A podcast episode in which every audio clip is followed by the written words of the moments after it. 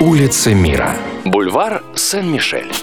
Одна из самых известных улиц латинского квартала, бульвар Сен-Мишель, была проложена в 1859 году во время знаменитой перестройки Парижа бароном Османом.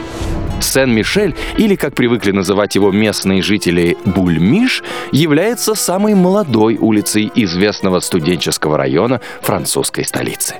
До 1867 года улица носила название Севастопольский бульвар «Левая сторона», считаясь продолжением этого бульвара.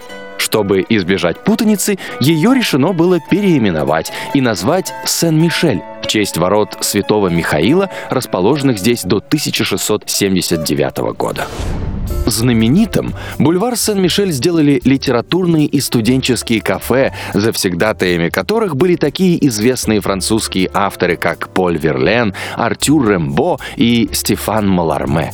Кстати, здесь же расположен и знаменитый лицей Святого Людовика, в стенах которого в свое время учились Жан Рассин, Дени Дидро и Аббат Приво. Неудивительно, что на одной из главных студенческих улиц Парижа были сконцентрированы главные книжные лавки французской столицы. Сейчас их стало значительно меньше, но самый известный книжный магазин «Жибер» до сих пор принимает у себя любителей всемирной литературы.